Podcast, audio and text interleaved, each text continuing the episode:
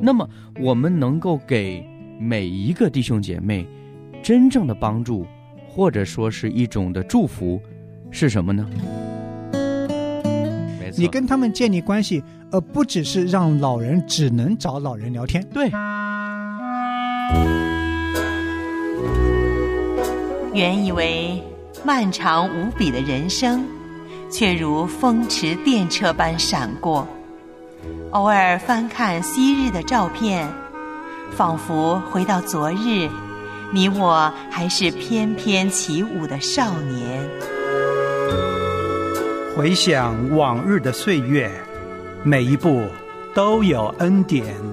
现在真好，岁月正好。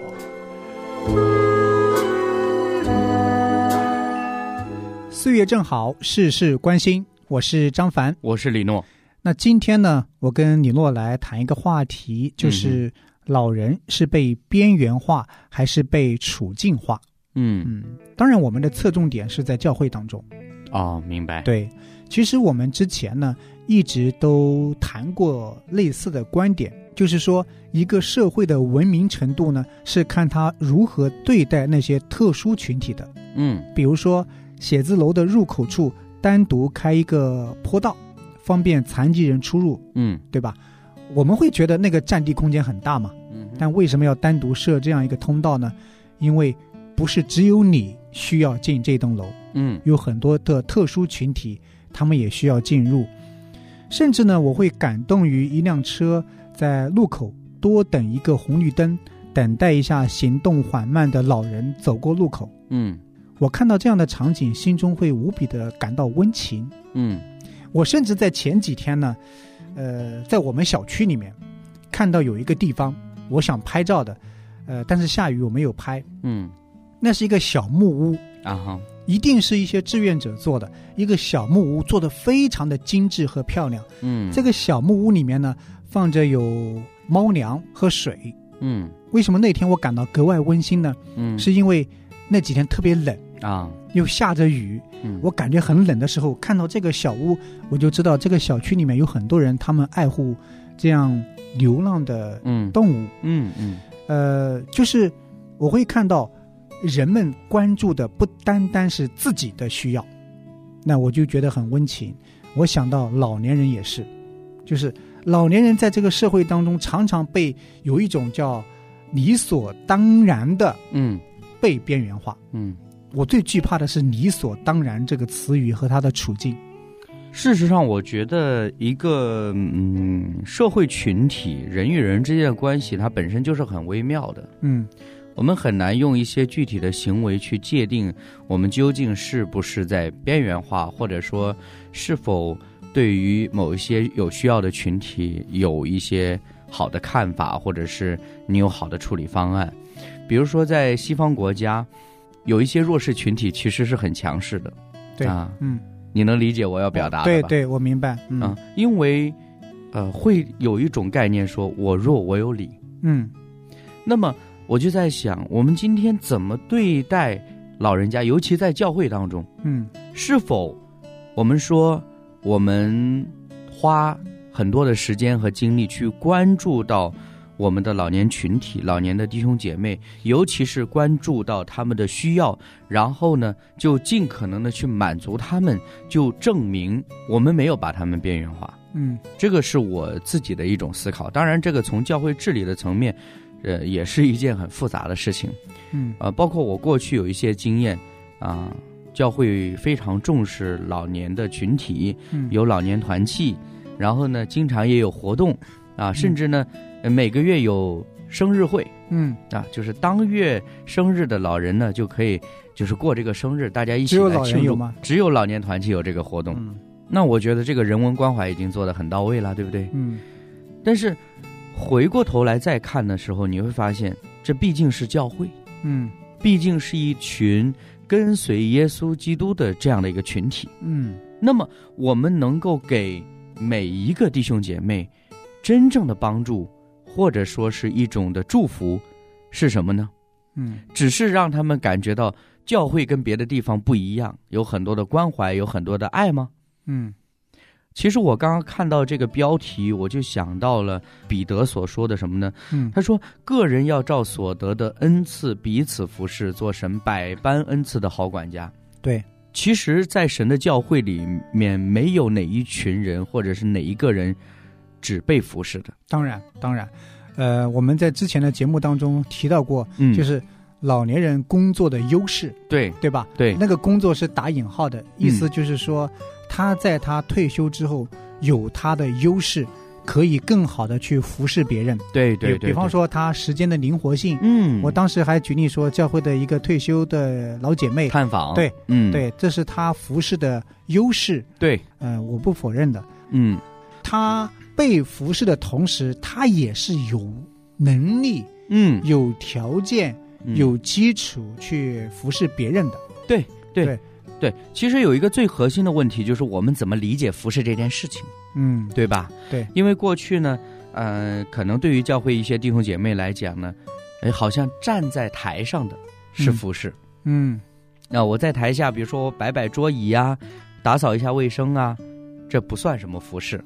那对那么其实从教会这个群体的相处来说，我记得之前有一位牧者也跟我们分享说，个人的灵性，如果你不在群体的灵性当中去生存，或者说得到训练的话呢，嗯那么你个人的灵性其实是会打折扣，甚至说是不成立的。嗯所以这就变成说，我们提及老年弟兄姐妹的时候，我觉得提到“老年”这两个字的时候，首先你已经有一个好像有一个偏向在那里了嗯啊、比如说，呃，就回到我们刚刚所提到的，之前聊到的说老年人服饰的这个呃所谓的优势，嗯嗯、这个角度来看，其实我们忽略一件事情，嗯他的恩赐是什么？嗯，嗯就是她可以做哪些具体的事情？，对，嗯因为你好像有一个感觉是什么呢？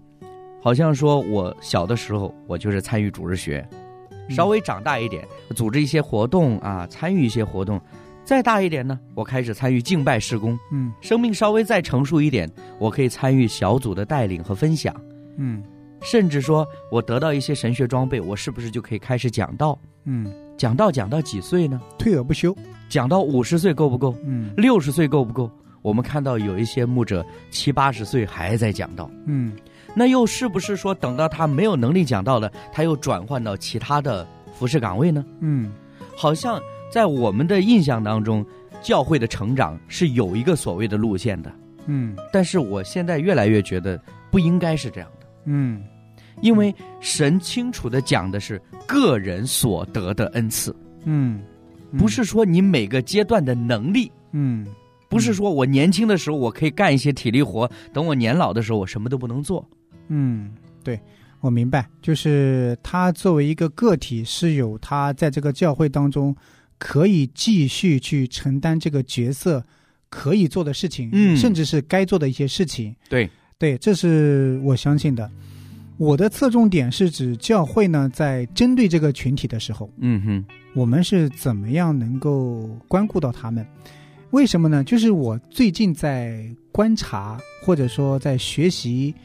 呃，教会他们作为一个共同体嗯是很嗯嗯迷人的，对吧？？嗯，我们本身没有任何共同点，对对对，我们很多时候，呃，我们来自不同的地方，是。文化背景不一样，嗯，年龄阶层都不一样，但是嗯这样一群人聚集在一处呢，它的载体是什么？载体，是福音。嗯，嗯我们不能再简单粗暴的把它们划分开来。就是以年龄的角度啊，对，嗯哎、当然我们可以把这一特殊的群体放在一块去关顾他们嗯是可以的，嗯但是我们不能简单的说哦，这是一群老年人，嗯他们有共同语言，嗯，所以让他们在一块儿。啊对，这是一群学生，对，他们有共同语言，他们在一块儿。嗯这是一群创业者啊，嗯他们都是做老板的，嗯，他们更有共同语言、兴趣爱好，把他们放在一块儿。对，那这个载体不再是福音，嗯哼，或者说福音的那个比例比较弱，对，它的载体是这个社会赋予他们的身份标签、兴趣爱好和共同点，他的底色嘛，不是说福音不在这个群体当中存在，而是说当你这样去划分的时候、看待的时候，其实你的参考是这个社会加给人的标签。所以其实你会发现，我们常常在教会的服饰里面，尤其是小组服饰里面，常常遇到的一个问题就是，比如说类似于刚刚张凡说的，有一些小组群体的划分，嗯好像说我们是带有原来的这个身份，嗯我再需要经过一些信仰的训练，嗯表面上来看是完全没有问题的，嗯但是你会出现一个状况，就是我们每天想的还是商业，还是职场，我的理解是应该是这样子，应该是反过来，对，就是说我们一群人在一块学习， 嗯，那这一群人呢，里面有学生，嗯有全职妈妈，嗯有在工作上很艰难的弟兄，嗯有职场的精英，也有老年人。因为嗯我们是一个教会的弟兄姐妹，对我们一起来学习福音，圣经对嗯然后这个福音怎么去运用到一个学生身上呢反？射的对，嗯作为一个学生，这个福音怎么样运用到你的身上？嗯作为呃一个领导，这个福音信息怎么运用到你的身上？嗯嗯，作为一个全职妈妈，这个福音该怎么运用到你的身上？对，作为一个老年人，嗯就是我们今天谈的话题嘛。嗯作为一个老年人，这个福音又怎样运用到你的身上？我觉得这是一个比较理想的共同体。，对对对，那我们讲这些呢，其实最终还是要回到老年朋友对这样一群人当中，我们在教会当中要怎样处境化的去看待他们，嗯，去帮助他们，而不是理所当然的，就是简单粗暴的划分，对。嗯其实，在我的感觉里面呢，我觉得是我自己是不是也总是带着第一视角的主观去看待，而缺乏对老年人的关怀和认识。其实换一个角度来讲，嗯就是你这个表达如果要更精准一点，比较理想的状态啊，嗯应该是对某某弟兄、某某姐妹的认识，嗯就不再说对老年人了，因为它又是一个宽泛的概念了。嗯，我最近在思考这个 问题。对我在我在思考这个问题，我也尝试着跟一些比较年长的嗯弟兄和姐妹，就是这些老年朋友，跟他们去聊天，嗯，跟他们去探讨。但是我觉得可以做的一件事情是什么嗯呢？就是。跟他们门训，对那说门训可能会比较高 大上，其实就是你跟他们建立关系，关系，对，没错，你跟他们建立关系，而不只是让老人只能找老人聊天，对对，没错，被排斥在我们的圈子之外。嗯，呃，我觉得这是我们可以第一个做到的，对，就是对跟他们建立关系。呃，这个关系是比较真实的、比嗯较实在的关系，而不是说我们年龄跨度那么大。嗯，呃，你跟其他老人聊天吧，没错，呃，我觉得这是可以去改变的。是的，而且其实就我们刚刚举到这个各个团契、各个小组这个案例来讲，嗯有小组有团契比较好的地方是，有新成员的时候，他可以比较快的融入到一个群体里，嗯，因为有特性嘛，对吧？对。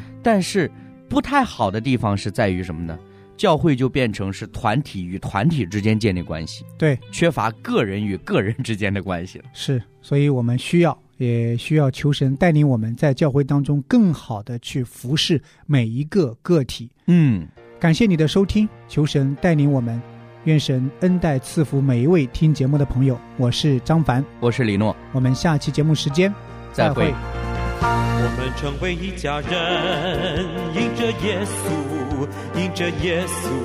成为神儿女。我们成为一家人，迎着耶稣，迎着耶稣，成为神国的子民。迎着耶稣的捷径，